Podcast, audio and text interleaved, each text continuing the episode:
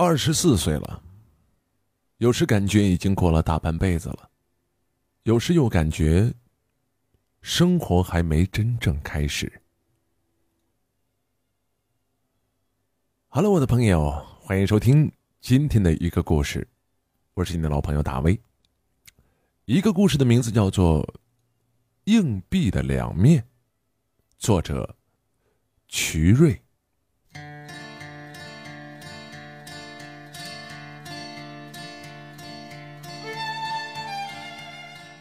放心抛吧，一张脸孔，或者一个数字，无论哪一面，人总是要输的。世上的赌徒如是说。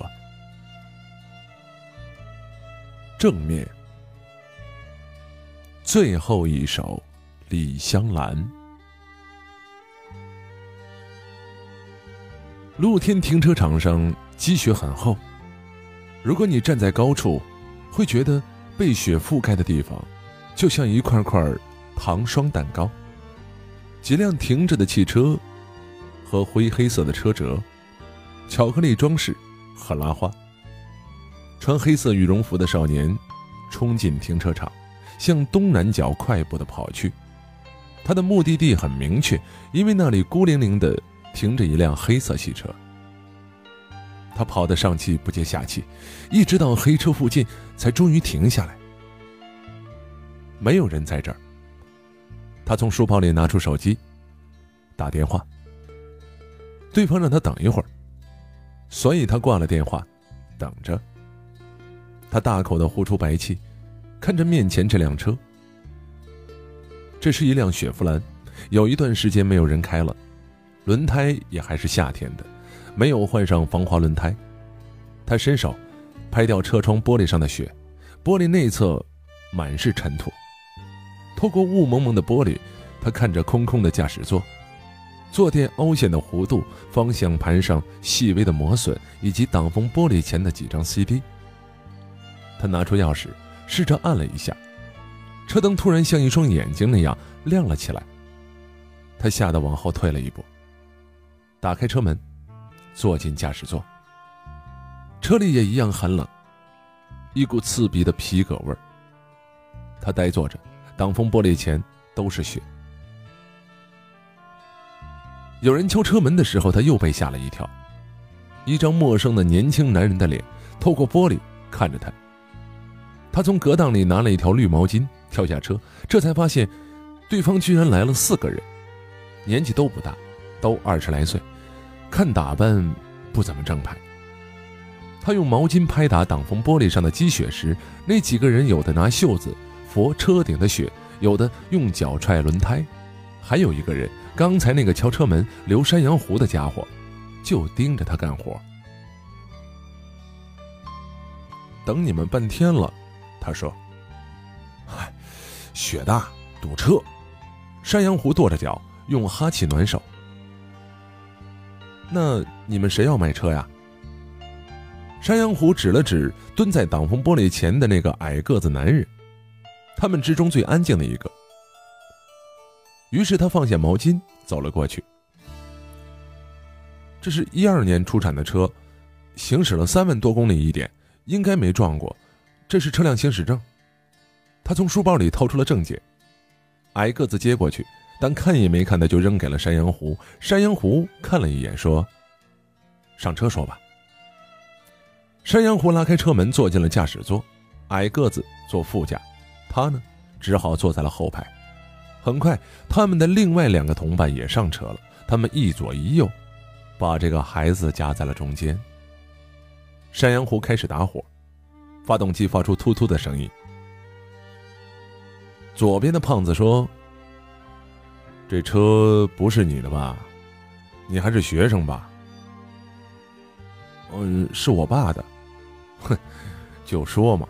哎，那你爸呢？去世了。胖子耸了耸肩，众人沉默了下来。你这车多少钱？矮个子转过头来问。我们在电话里说过的呀，十万。高啦，这车况又不是很好。山羊胡说：“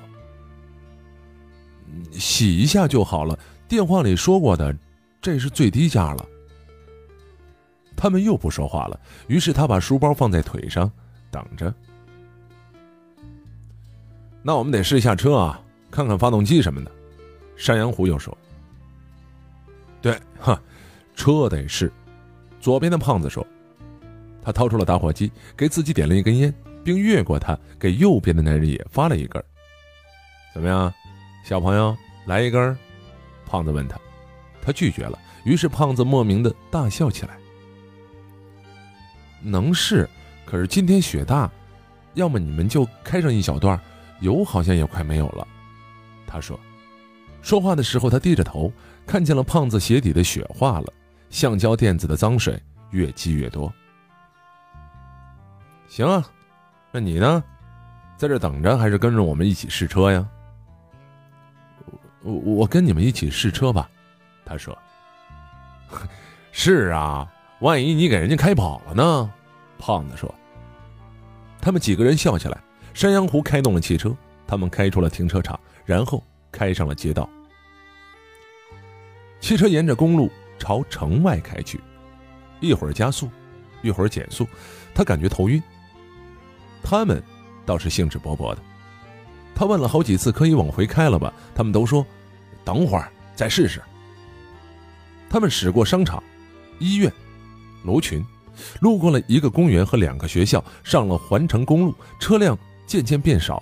山羊湖提高了车速，继续的往城外开去。他们还放起了音乐。他爸爸最后一次在车里听到的，就是这个张学友的专辑。他意识到他在殡葬用品商店还总放张学友的《李香兰》。他们在他的旁边抽烟、大笑，像是要去参加什么聚会似的。他们越是笑闹，他的脸色就越沉重。现在他觉得自己像是一个被押解的囚犯，坐在他死去的老爹的车子上，被一群陌生人载去一个未知的地方。他看着窗外闪过的郊区景色，田野、树、篱笆、遥远的泥砖房。他甚至开始想象电影的场景：他们会选择一个没人的地方杀了他，抢了他的车，然后这场铺天盖地的大雪会很快盖住他的身体。试完了就开回去吧，车你们不要就算了。他最后试着开口，那语气几乎是乞求了。看见前面那棵大松树没？我们开到那儿就掉头。山羊湖把烟蒂扔出窗外，承诺的说。他身子前倾，抬头看着百米外那棵巨大的松树，那是一棵雪松，离他慢慢近了。他观察着那棵雪松。树顶上一截雪，像是戴着白帽子的厨师。风一吹，松树就在风雪里微微的摇晃。他出神的看着，没注意到车速渐渐的慢了下来。最终，车在离松树还有三四米远的地方停了下来。怎么停了？没油了。山羊湖猛地拍了一下方向盘，剩下几个人发出了一阵嘘声。哎，顺子，你他妈怎么开的车啊？这？油表盘坏了，山羊湖说：“你看，现在还显示有点油呢。”切，倒霉了。胖子说：“他们几个陆续下了车，雪依旧在下。孩子看见他们聚在路边，缩着肩膀，像一群冻伤的鹌鹑。他不知道他们在商量着什么，他们不时的看向这个孩子这边。过了一会儿，胖子和他坐在右边的男人走到了路边。”他们搭上一辆回城里的车走了，山羊湖则折回来敲车门。哎，你的车我们不要了啊！隔着那脏兮兮的玻璃，山羊湖大声地说：“你也赶紧搭个车回去吧，等雪停了买点油加上再开回去。”话说这会儿，矮个子已经搭到了另外的一辆车，山羊胡小跑着上车，他们很快就走了。引擎已经熄了。CD 空转着，发出空洞的哒哒声。他打开车门，重新的坐回驾驶座。他坐着，看着巨大的雪松在风雪当中静静的伫立，看着雪花一片片的落在挡风玻璃上。他看着那些雪片是如何的绽放，又是如何的消逝。他重新打开汽车音响，张学友唱起《李香兰》。他坐着，安静的想象着父亲因为汽车抛锚而被抛在路上的那些时刻。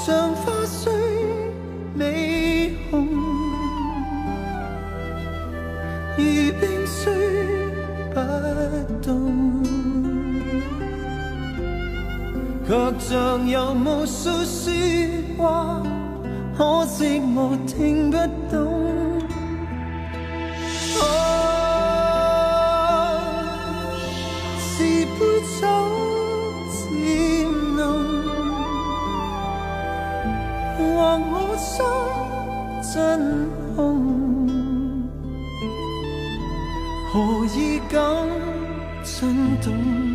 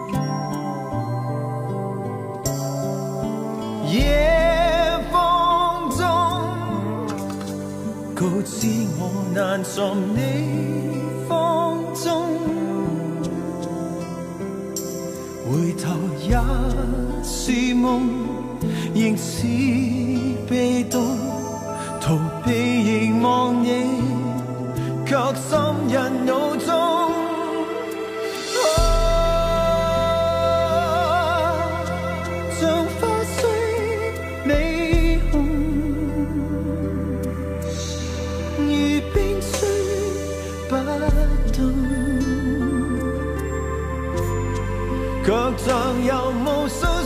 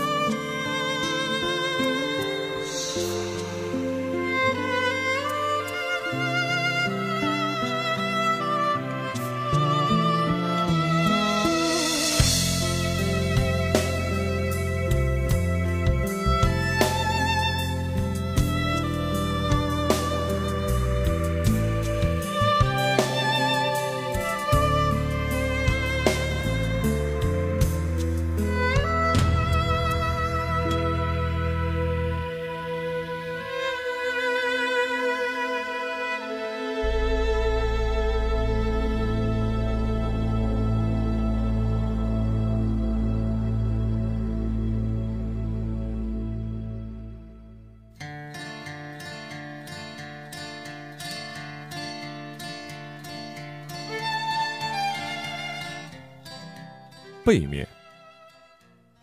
今天是你的生日吗？这一天是他女朋友的生日，但是他忘了。他一大早就被哥们叫去试车，结果车开到郊外，突然没油了，雪又下得很大，于是他只好打车回去。在车上，他看见他女朋友五分钟前发的朋友圈。二十四岁了，有时感觉已经过了大半辈子。有时又感觉生活还没有真正的开始，于是他在下面回复：“哼，想太多，吃太少。”他不知道现在的大学生都在想些什么，当然也搞不懂他女朋友怎么会看上自己的。女朋友挺好看，家里有钱，还有文化，而他却一无所有。以前他问他女朋友，女朋友说喜欢他的山羊胡，看上去像某个他喜欢的日本明星。如果是这样，那么是不是他剃掉了胡子，女朋友就不再喜欢他了？他问女朋友，女朋友说不是。他要是再问，女朋友就说不出别的原因了。女朋友很快就打电话过来，问他在干嘛，绝口不提今天生日的事儿。他嘿嘿的笑，说一会儿你就知道了。女朋友压低了声音，发出了一阵笑声。他能够想象女朋友在电话那边抿嘴笑的样子。事实上，他也没有什么主意。过生日总得订个蛋糕吧，所以他让司机去了蛋糕店。他没有想到蛋糕那么贵，他身上的钱只够订一个六寸的儿童蛋糕。他在熊猫和兔子之间犹豫了半天，最终挑了熊猫，因为熊猫的脸看起来更大更实惠。店员给他一张红色的发票，让他一小时后来取。他把发票放在口袋里想。不就是个蛋糕吗？哎呀，真够麻烦的。只送蛋糕显然不够，但他也没剩什么钱了。外面下着大雪，而他漫无目的的走在街上。经过商场橱柜的首饰柜的时候，他想起了女朋友曾经提起过一个什么牌子的项链，一串英文字母，他记不住，只记得有一个天鹅坠子。显然这家首饰店不是女朋友说的那个牌子，但他决定进去看看。商场的灯光照得四处刷白，脚下的瓷砖比天上的月亮还要白。他的鞋踩过去，留下一排淌水的黑脚印。他问起了天鹅项链，服务员拿出了几个款式，每一颗钻石都像夜空当中的星星，每一个后面都拖着一枚白色的小标价牌，上面挤满了零。他想了想银行里的存款。就连半只天鹅翅膀也买不起。他说：“他再看看，然后就离开了商场。”他寻思着，怎样才能不花钱就搞到一份像样的礼物，比如抓一个活物什么的。他想到了天鹅，对，没错，就是这个天鹅。他可以去天鹅湖抓一只天鹅送给女朋友。他为自己的天才想法而感到震惊和得意。天鹅湖是一个挺小的淡水湖，因为有野天鹅栖息而得名。这两年开发成了旅游景点。天鹅湖离市区十几公里的路程，他想了想，可以开他的摩托车过去。于是他就这么干了，不顾外面正下着大雪，他甚至觉得下雪更好，这样就没什么游客妨碍他的计划了。不过一路上他被冻得够呛。到天鹅湖售票处的时候，那个值班的姑娘看到他的样子都吓坏了。一张票，他说。姑娘探出脑袋看了看他左右，确定他是一个人，然后走出来帮他打开门，递给他票。但姑娘看他的眼神就好像是看怪物。姑娘让他把摩托车停在外面的停车场，后来又犹豫着问他要不要喝一杯热水。他抬手抹了一把脸，才发觉自己的眉毛胡子上都是血。去停车的路上，他已经冷静了下来，但他是仍然相信这是一个好主意。想想吧，收到一只活灵活现的天鹅做生日礼物，哈，这简直能够做一辈子的谈资了吧？接下来更幸运的是，他在停车场的垃圾站旁边看到半袋石灰，他顺手把石灰倒了，卷起空袋子揣进了怀里。景区里面比他记忆当中更大，他走了半天，才走到湖边的观景台。旅客不多，四个结伴同行的中学生，一对沉默寡言的父子，还有两个中年男人，各自举着大炮一样的照相机，对着远处的天鹅狂按快门。他坐下来，点了一根烟，静静观察着。飘雪的蓝色湖泊，好像一块巨型的屏幕，天鹅在屏幕里面浮水，看似很近。实则很远。现在他意识到，抓一只天鹅并不像想象当中那么容易了。首先，天鹅在水上，离岸很远，习惯群体行动；其次，就算是偶尔有一两只天鹅游到了近水处，它们的警惕性也很高，不容易靠近。他抽完了那支烟，便站起来，绕开游客，沿着湖岸往里走。他得找到一个隐蔽无人的地方。湖旁边有一片小树林儿，他一边走一边拿出袋子，搜集着石头和砖块，以便能够在适当的时机偷袭一只天鹅。他似乎走到了观景台的对面才停下来，没有一个游客会在这样寒冷的天气里走这么远。现在他站在这边打量对面，游客成了几个移动的黑点，他们看他。也是一样的，他想，不，根本就没有人会注意到他。于是他开始寻找猎物。半个小时后，他终于找到了偷袭的目标，那是一只体型较小的白天鹅，离岸边大概十米远，似乎因为冷，脑袋都蜷在肚子深处的羽毛里。天鹅的不远处还有一只大一些的天鹅，可能是它的同伴。他本想朝这只天鹅扔石头，但是又怕惊醒那只睡着的天鹅。最终，为了保险起见，他决定下水。他把鞋袜脱了，然后把裤腿挽到了膝盖上面的位置，把两块石头放在上衣口袋里。湖水比他想象当中的更冷、更深，冷水像火焰一般刺痛了他的腿。在极端情况下，他想。其实极寒和极热是一回事吧。他咬紧牙关，又走了几步，他的裤子很快也被打湿了。浸在水里的双腿僵硬如两束冰柱，他每走一步都要深深的吸气，五官则痛苦的扭在了一起。哼，真是个地狱般的下午，这是他想。但也总不能中途放弃吧。于是他继续的向湖水的深处走去。在他接近他目标的时候，守在一旁的另一只天鹅突然发出了一声警惕的尖笑，那声音穿透湖水，搅动空气，让人不由发颤。他紧张地盯着他的那只白天鹅，天鹅只是微微挪动了一下脖颈，似乎沉浸在一个不为人知的美梦当中，又继续蜷回了自己的羽毛里，完全没有意识到危险的逼近。直到半分钟后。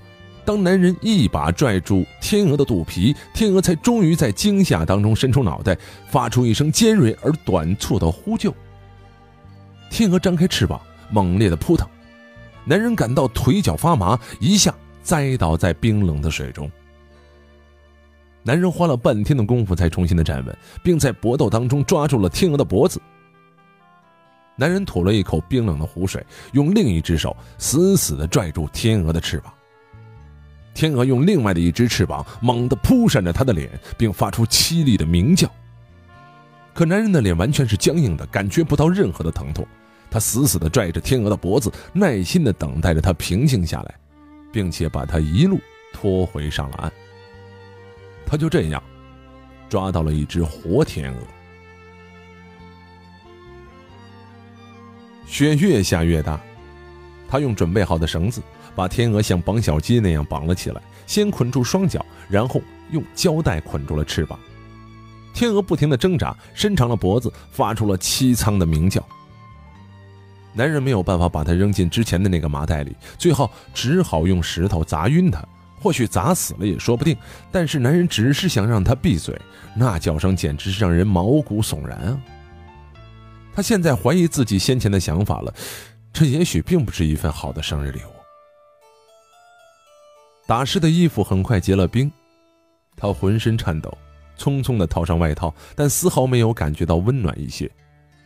他抱着那只装天鹅的麻袋，脸上布满了被羽毛划破的伤口。想到回去还有很长的路要走，简直让人绝望。唯有怀里的天鹅是温热的，没有死。他能感觉到天鹅生命的搏动，一个微薄的安慰。他沿着来时的路走了回去。天色晚了，大门早已锁了。万幸的是，值班室没人。他翻过了铁门，回到停车场。他抖抖嗖嗖的把装天鹅的麻袋固定在摩托车的后座上，然后开上摩托车，向出口疾驰而去。他顺利的开上了高速公路。天鹅可能醒了，在他身后发出持续不绝的呜咽，但挣扎声微弱。现在，天鹅的呜咽更像是一种陪伴。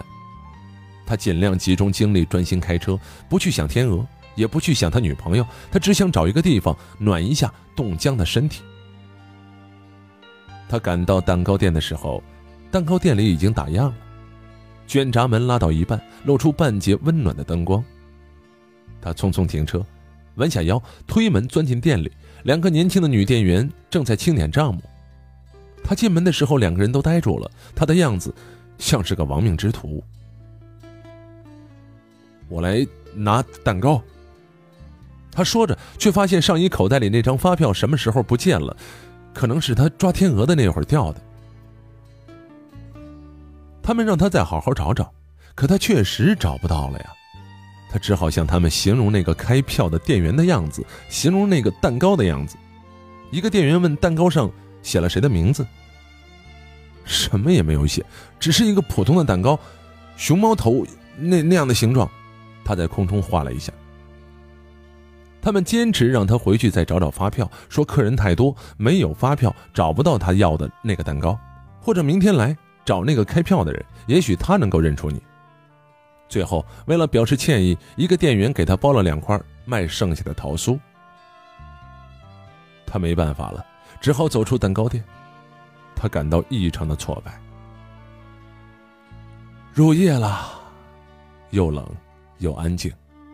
他站在店铺的门口，把两块桃酥匆匆的塞进自己的嘴巴里，感到饥肠辘辘。手机里有好几通未接来电。他一直没有时间顾上看，他拨回去，这次换女朋友没有接了。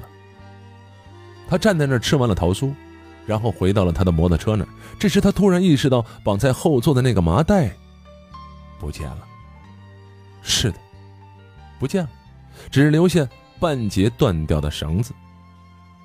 他茫然地站起来，望着来来往往的路人，但每个人看起来都是行色匆匆。路灯光照着雪花，他们在他眼前成群结队地坠落。他们就这么坠落了一整天。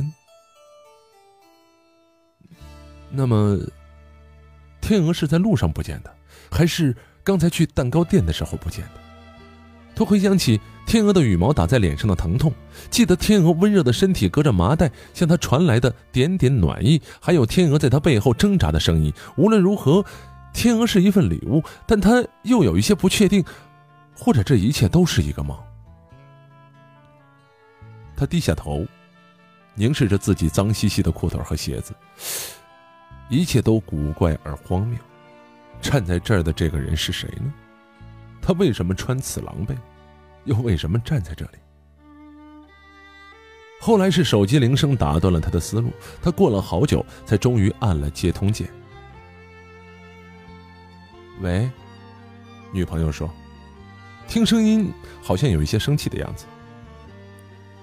喂，他说，事实上，他也不知道该说些什么。